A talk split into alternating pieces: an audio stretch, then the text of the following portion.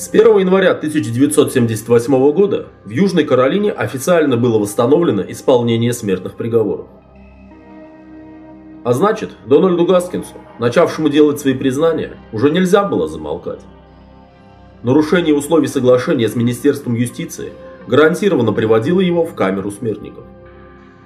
На протяжении всего 1978 года Гаскинс продолжал делать всевозможные заявления об убийствах, совершенных в период с 70 по 75 годы. Как было уже отмечено, значительная часть его утверждений не подлежала проверке в силу самых разнообразных причин, в основном связанных с давностью событий и исчезновением всех возможных следов. Тем не менее, примерно в одной трети случаев подтверждения сказанному Гаскинсом находились. И в конце концов власти Южной Каролины признали, что он может быть повинен в смерти 31 человека. Даже такой аккуратной формулировки было достаточно, чтобы Дональд был назван журналистами самым злобным гражданином Америки. К тому времени еще не был изобличен Джон Уэйн Гейси, да и кровавые похождения Теда Банди были впереди, так что Гаскинс уверенно занимал место самого результативного убийцы США. К концу 1978 года поток признаний иссяк, и правоохранители, наконец-то, оставили Дональда в покое. Он был помещен в тюрьму штата, где добровольно согласился работать на внутритюремных работах.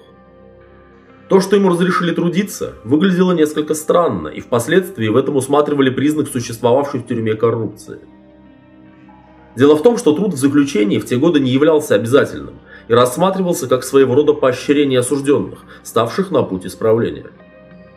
К работам допускались уголовники, приговоренные либо к незначительным срокам заключения, либо осужденные за ненасильственные преступления. Гаскинс, как нетрудно понять, не подпадал ни под первую, ни под вторую категории. Тем не менее, ему удалось устроиться водопроводчиком. Это была вроде бы не престижная работа, но она обеспечивала стабильный заработок, а главное, позволяла Гаскинсу перемещаться в пределах всей тюрьмы.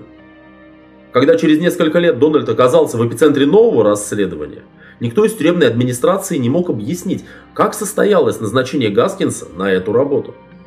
Вместо того, чтобы сидеть в особом корпусе, в полной изоляции от всех обычных преступников, матерый уголовник, приговоренный к нескольким пожизненным срокам, беспрепятственно бродил по всей тюрьме. Это было против всех правил. Дональд с толком использовал возможности, предоставленные ему тюремной работой. Через него шел поток разнообразной тюремной почты, как обычных устных посланий, так и всевозможных записочек и даже бандеролей, которыми обменивались узники разных корпусов. Тюремный почтальон – важный человек в криминальной иерархии. Он видит многих заключенных, многое слышит и прекрасно осведомлен о последних новостях. При этом он находится в прекрасных отношениях с тюремной администрацией. Эти отношения являются залогом его успешной работы. В общем, несколько лет Гаскинс спокойно и бесконфликтно отбывал свой тюремный срок, умудряясь избегать каких-либо неприятностей, но к середине 1981 года эти неприятности нашли его сами. Впрочем, ничто поначалу не предвещало той развязки, которой эта история закончилась. Напротив, начало было интригующим и сулило немалый дивиденд. Гаскинсу стало известно, что некий человек, находившийся на свободе, ищет исполнителя для убийства в тюрьме. Заказ выглядел вроде бы рядовым. Такие время от времени поступают с воли для сведения счетов, но в данном случае заказчик хотел убить не какого-то там обычного заключенного, а узника камеры смертников. Что само по себе, согласитесь, выглядит несколько необычно. Ведь для чего нужно убивать человека, коли тот и без того приговорен к казни? Никто из местных убийц за выполнение заказа не брался. Слишком уж сложно было добраться до мишени, сидевшей в отдельном коридоре и выходившей из камеры лишь на 30-минутную прогулку, да и то в особый сектор двора, огороженный пятиметровым сетчатым забором. Однако заказчику подсказали, что есть один, ну очень страшный человек, который может ему помочь с проблемой. Так заказчик убийства вышел на Дональда Гаскинса.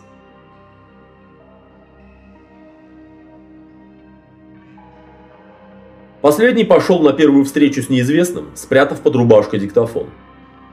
Впрочем, и на все последующие встречи он тоже носил записывающее устройство, фиксируя ход переговоров от начала и до конца.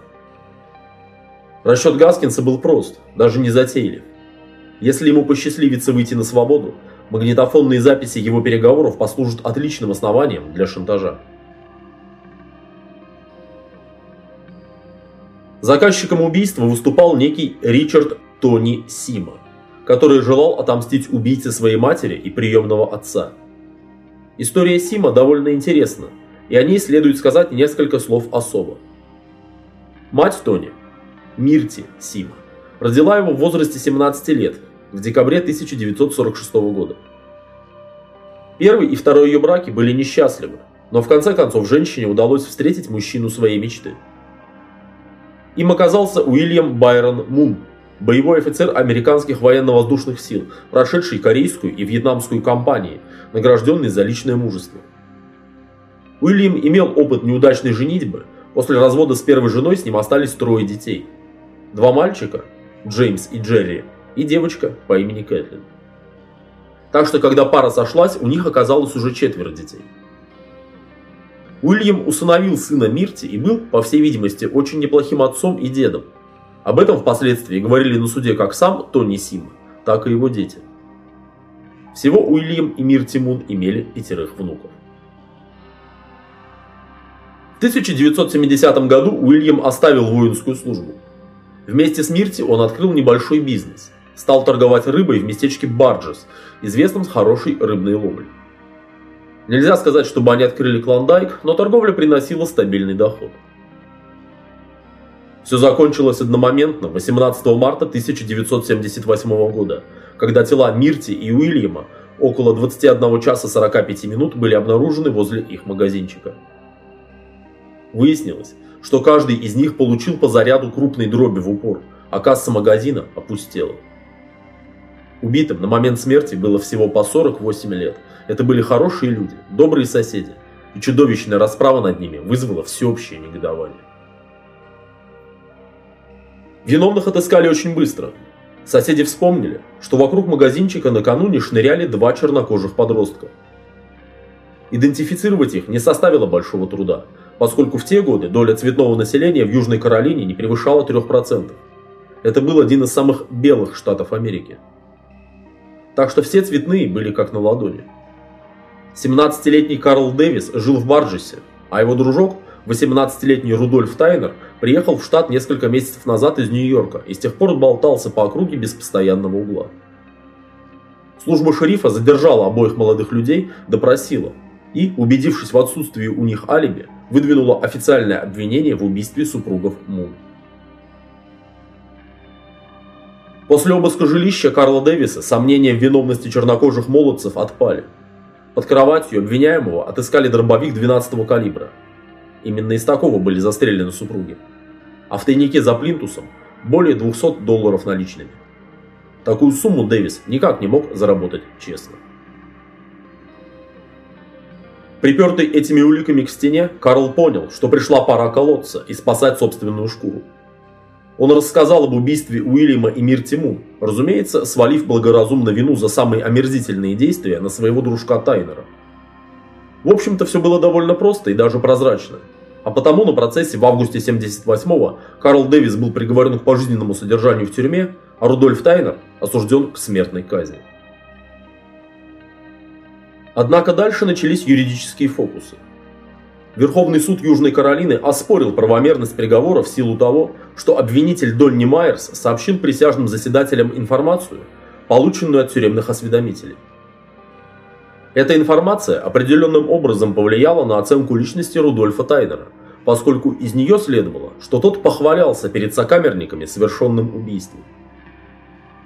Эту информацию Верховный суд признал недопустимой уликой – так как тюремные осведомители, действовавшие в условиях гарантированной анонимности, могли из корыстных побуждений оклеветать любого. На этом основании приговор в отношении Дэвиса и Тайнера был отменен и назначен новый судебный процесс.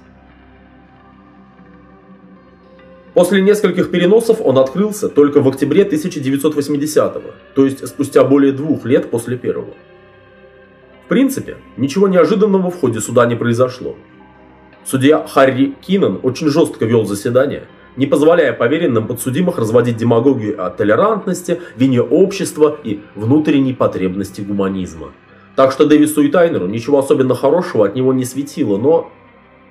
На процессе стало ясно, что с головой Руди Тайнера не все в порядке.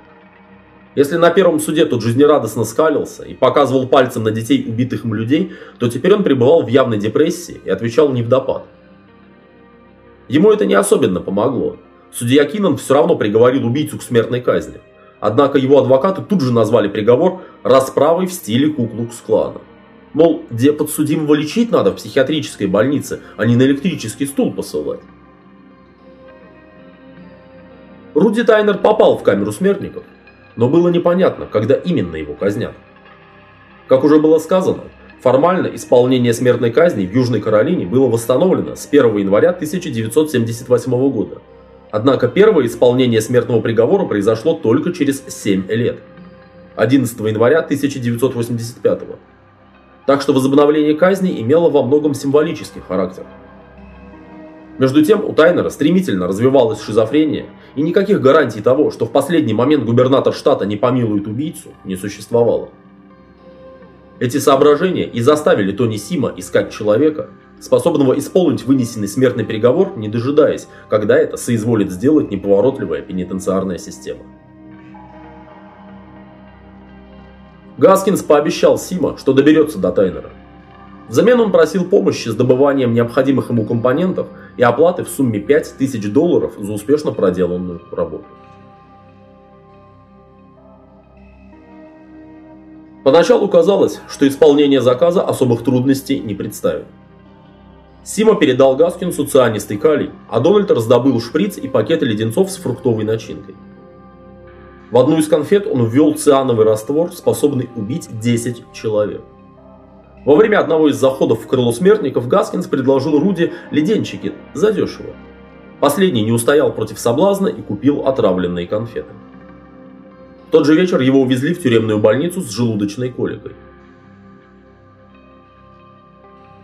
Тайнер не умер. Самое забавное, что он ни в чем не заподозрил Гаскинса. Выждав некоторое время, Дональд повторил попытку. На этот раз он смешал порошок натрия циана с небольшой дозой кокаина, который и продал поправившемуся Тайнеру. Тот вынюхал порошок, способный отправить на тот свет с полдюжины здоровых мужчин, и еще раз отправился на каталке в тюремную больницу. Поправив здоровье, Руди при встрече с Дональдом поинтересовался, а нет ли у того еще такого же кокса. Дескать, уж больно хорош был. Дональд, любивший сам едко пошутить, решил было, что негр над ним просто издевается. Но оказалось, что Руди Тайнер вел себя совершенно бесхитростно. И он действительно хотел получить еще кокаина. За 10 месяцев 81-82 годов Гаскинс предпринял 5 попыток отравить Руди Тайнера. Все они оказались безуспешными. У парня явно был бронированный желудок, После каждого отравления его увозили в больницу, делали промывание кишечника, накачивали адреналином и витаминами, а через пару-тройку дней здорового и веселого возвращали обратно в камеру смертников. Такая живучесть казалась невероятной, но все происходившее заставило Гаскинса искать более радикальные пути решения проблемы. Начал он с того, что добился своего перевода на тот же этаж и в тот же коридор, где находилась камера Тайнера. Это позволило Гаскинсу закрепить и без того хорошее знакомство с намеченной жертвой. Самое забавное состояло в том, что Руди никак не связывал периодические осложнения своего здоровья с покупками товаров у Дональда. Господь Бог явно отдыхал при проектировании мозга этого человека. В качестве инструмента воздействия для своей шестой попытки Гаскинс выбрал взрывчатку, здраво рассудив, что при оторванной голове клизмы окажутся бесполезны. Самодельную бомбу Дональд замаскировал под переговорное устройство, которое предложил Тайнеру для двусторонней связи. Это позволило бы им спокойно переговариваться после отбоя, лежа в кроватях. Идея Тайнеру очень понравилась. Во время одного из визитов в его камеру Гаскинс пропустил провода вдоль отопительной батареи и через щель в стене вывел в свою камеру. Далее оставалось сделать микрофоны и снарядить один из них взрывчатым веществом. Тони Сима передал Гаскинсу около 50 грамм пластиковой взрывчатки С4, спрятанной в каблуках ковбойских сапог, подаренных им заключенным. Досмотр обуви не привел к обнаружению закладки. Вполне возможно, что при передаче груза была задействована коррупционная схема, и тюремщики умышленно не стали внимательно осматривать сапоги. Как бы там ни было, Гаскинс получил в свои руки количество взрывчатого вещества, вполне достаточное для конструирования настоящей боевой гранаты.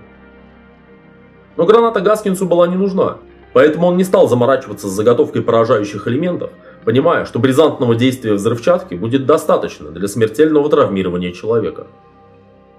Он собрал микрофон из мыльницы, спрятал там кусочек С4 и просто закоротил провода электропроводки внутри взрывчатки. Он объяснил Руди, как надо правильно подключить микрофон к тем проводам, которые заблаговременно ввел ему в камеру. Руди сделал, как его научили.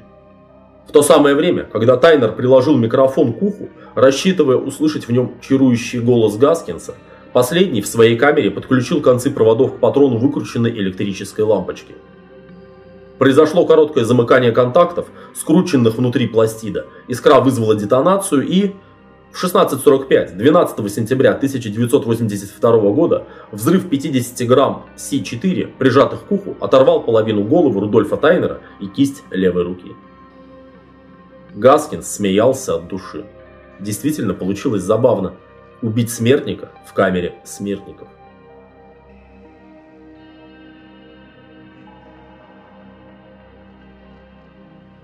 Первоначально следствие, возбужденное по факту гибели Руди, исходило из того, что тот покончил жизнь самоубийством. Мысль об убийстве человека, которого и так должны были казнить, представлялась абсурдной. Первой зацепкой, заставившей предполагать участие посторонних лиц, явились провода, пропущенные вдоль батареи отопления. Куда они вели, выяснить не удалось, ибо Гаскинс предусмотрительно вырвал их со своей стороны. Тем не менее, зерно сомнения было посеяно. Изучение медицинской карты Тайнера с очевидностью показало, что на него в течение последнего года велась целенаправленная охота. Выяснить остальное было лишь вопросом полицейской техники и времени. Через три дня Дональд Гаскинс был официально обвинен в убийстве Рудольфа Тайнера. Дональд, разумеется, не стал героически отдуваться в одиночку и таить секреты под сердцем. Он без долгих препирательств сдал заказчика, Тони Сима. Последний отмазаться никак не мог. Против него были аудиозаписи всех его переговоров с Гаскинсом, предусмотрительно спрятанные последним для шантажа в случае выхода на свободу. Это убийство наделало много шума и вызвало в обществе целую дискуссию о состоянии пенитенциарной системы США. Многие специалисты, знакомые с проблематикой, отмечали серьезные проблемы в организации тюремного быта, коррумпированность персонала, недостаточную правовую и физическую защищенность осужденных. В 80-х и 90-х годах прошлого века Голливуд выпустил целую плеяду фильмов, посвященных тюремной тематике, в которых жизнь и быт заключенных изображались весьма сочувственно. В некоторых из таких фильмов снялись звезды первой величины, такие как Сильвестр Сталлоне и Роберт Редфорд. Не будет ошибкой сказать, что в каком-то смысле появление этих фильмов стало возможным именно из-за громкого скандала, вызванного взрывом в камере смертников 12 сентября 1982 года. Впрочем, и сами эти события нашли непосредственное отображение в американском кинематографе. В 1986 году о судьбе Тони Сима был снят психологический триллер «Гнев. Поступок Тони Сима». Главную роль – самого Тони Сима. В нем сыграл популярный в то время актер Брэд Дэвис. Суд довольно доброжелательно отнесся к заказчику убийства, очевидно, принимая во внимание его мотивацию – Сима был приговорен к 25-летнему тюремному заключению с правом условно-досрочного освобождения через 30 месяцев. В тюрьме его встретили сочувственно. Даже жестокие уголовники понимали, что такое любовь к матери и желание отомстить убийце. Так что Тони отбыл тюремный срок довольно спокойно. В той степени, конечно, в какой уместно говорить о спокойствии применительно к заключению под стражей. Через 30 месяцев он вышел на свободу и во время съемок упомянутого выше фильма о самом себе выступал в роли консультанта режиссера. Умер он 10 июня 2001 года в возрасте 54 лет от передозировки лекарственных препаратов, купленных вполне легально в аптеке. Возможно, это было самоубийство. Полной ясности в данном вопросе нет и поныне. У Дональда Гаскинса дальнейшая судьба сложилась несколько иначе. Договоренность с Министерством юстиции о невынесении смертного приговора касалась только преступлений, совершенных в прошлом, и отнюдь не являлась индульгенцией на будущее. Надо ли удивляться тому, что Гаскинс, как не раскаявшийся рецидивист и убийца, наконец-то был приговорен к смертной казни. Он долго и успешно избегал камеры смертников, но в конце концов миновать ее ему так и не удалось.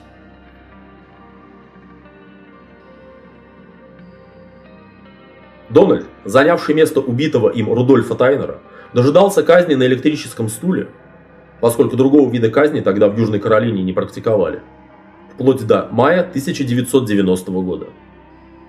Но в том месяце к нему с просьбой об интервью обратился журналист Эрл Вильтон, собиравшийся посвятить Дональду один из криминальных очерков. Он передал заключенному список вопросов, а Гаскинс вернул ему две аудиокассеты с записанными на них ответами – Передача на волю более чем двух кассет в год не допускалась. Вильтона заинтересовал собеседник, прежде всего своим юмором, бодростью духа, интересным и даже парадоксальным взглядом на людей и события, сочным образным языком. Гаскинсу тоже понравилось давать интервью. Но все-таки приятно, когда тебе задают вежливые вопросы, верят на слово и никто не обзывает уродом и педофилом. Таких эпитетов в свой адрес Гаскинс наслушался на допросах немало – и неудивительно, что общение с журналистом очень контрастировало с манерой полицейских детективов. Вильтон поинтересовался, можно ли как-то обойти официальный запрет и продолжить интервьюировать приговоренного, несмотря на существовавшую квоту. Гаскинс подумал-подумал, да и нашел выход. Смертники пользовались правом еженедельных свиданий с пятью посетителями, из которых четверо должны были быть родственниками, а один – другом. Дональд зарегистрировал Эрла Вильтона в качестве друга и получил возможность видеться с журналистом еженедельно. Их встречи продолжались с мая 90 по сентябрь 91 За этот промежуток Гаскинс наговорил тот самый материал, что впоследствии лег в основу автобиографической книги Final Truth – «Последняя правда», изданной в 1993 году. Книга написана Вильтоном, но в соавторах указан Дональд Гаскинс, хотя последний не написал ни строки, а лишь отвечал на вопросы журналиста. Книга эта, кстати, сейчас раритетом не является. Она широко доступна, и любой желающий имеет возможность прочесть ее лично, дабы сравнить форму изложения и степень детализации различных нюансов с настоящим очерком.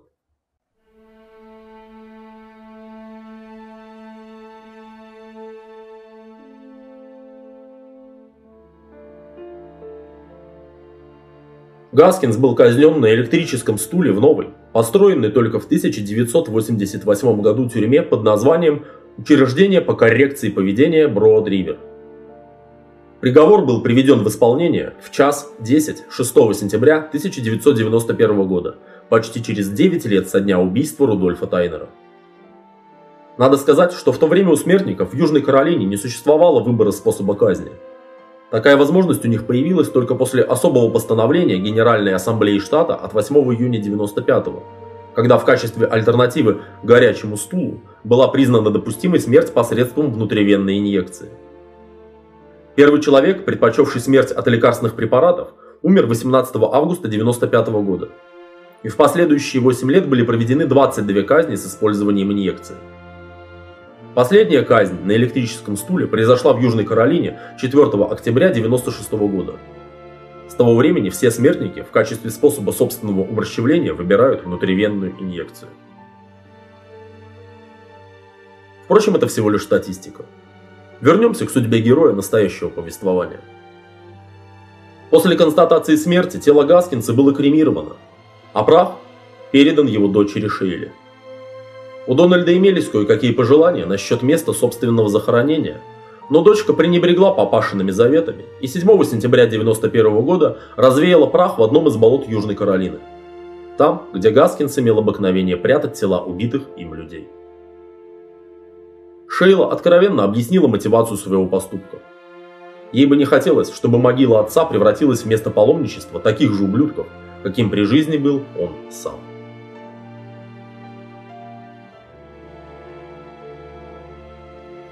Гаскинс исчез. И, пожалуй, не осталось ни одного человека, кто бы смог вспомнить об этом чудовище добрым словом. Его оружие, нож, кинжал, пистолет и ружье были переданы в музей след, где ныне экспонируются. Дочь Шейла уже после казни папаши дала несколько в высшей степени интересных интервью, отчасти дезавуировавших некоторые утверждения Дональда Гаскинса. Частности, дочь оспорила папашины россказни о тяжелом детстве, безотцовщине и отсутствии внимания со стороны матери. Напротив, по утверждениям Шейлы, ее отец имел совершенно нормальное детство. Он был окружен материнской любовью и заботой и ни в чем не испытывал недостатка. Его нежелание учиться в школе и проблемы с законом в детско-юношеском возрасте проистекали из присущих персонально ему дурных качеств, но отнюдь не являлись следствием дурного воспитания или безнадзорности. Хотя содержание в ремесленной школе было далеко не сахар, как и положено для всякого исправительного учреждения такого типа. Рассказы Гаскинса о нравах тамошних воспитанников тоже содержат много вымысла. Шейла утверждала, что отец повествуя о тяготах своего детства и юношества, многое преувеличивал и откровенно выдумывал, стремясь представить себя жертвой несправедливой социальной системы, в то время как на самом деле он был просто психопатом и эгоистом, не признающим и не уважающим права других людей, пренебрегающим общественными нормами и считающим, что прихоти его собственного «я» оправдывают любые поступки. Страшная, прямо-таки убийственная характеристика.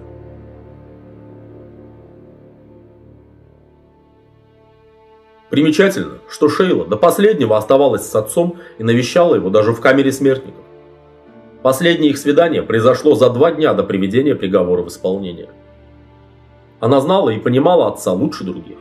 Но даже если у нее не нашлось по-настоящему доброго слова в его память, то нам остается лишь признать как бесспорный факт. Дональд Гаскинс был чудовищем не только по отношению к тем людям, которых убивал. В числе его жертв близкие ему люди, родственники и, разумеется, его собственные дети.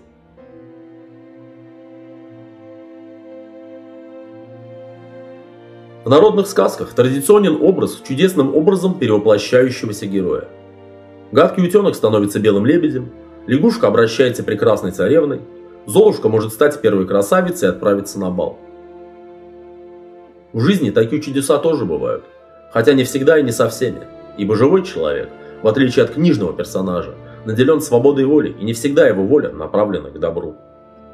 История Дональда Гаскинса тому живейшее подтверждение. Маленький, злобный, подлый эгоист, он прожил во лжи всю свою бесцельную жизнь, наполненную болью и страхом других людей. Умный, но подлый. Сообразительный, но абсолютно бессердечный. Он шел по жизни, принося человеческие судьбы в жертву собственным эго и сексуальным прихотям. Он никого не сделал счастливым, да, наверное, даже и не задумывался никогда над этим. Наверное, Гаскинс всерьез считал себя выше законов человеческих и божественных. Так надо ли удивляться тому, что за свою самонадеянность он, в конце концов, заплатил собственной жизнью. Гадкий, паршивый утенок, так и не ставший белым лебедем.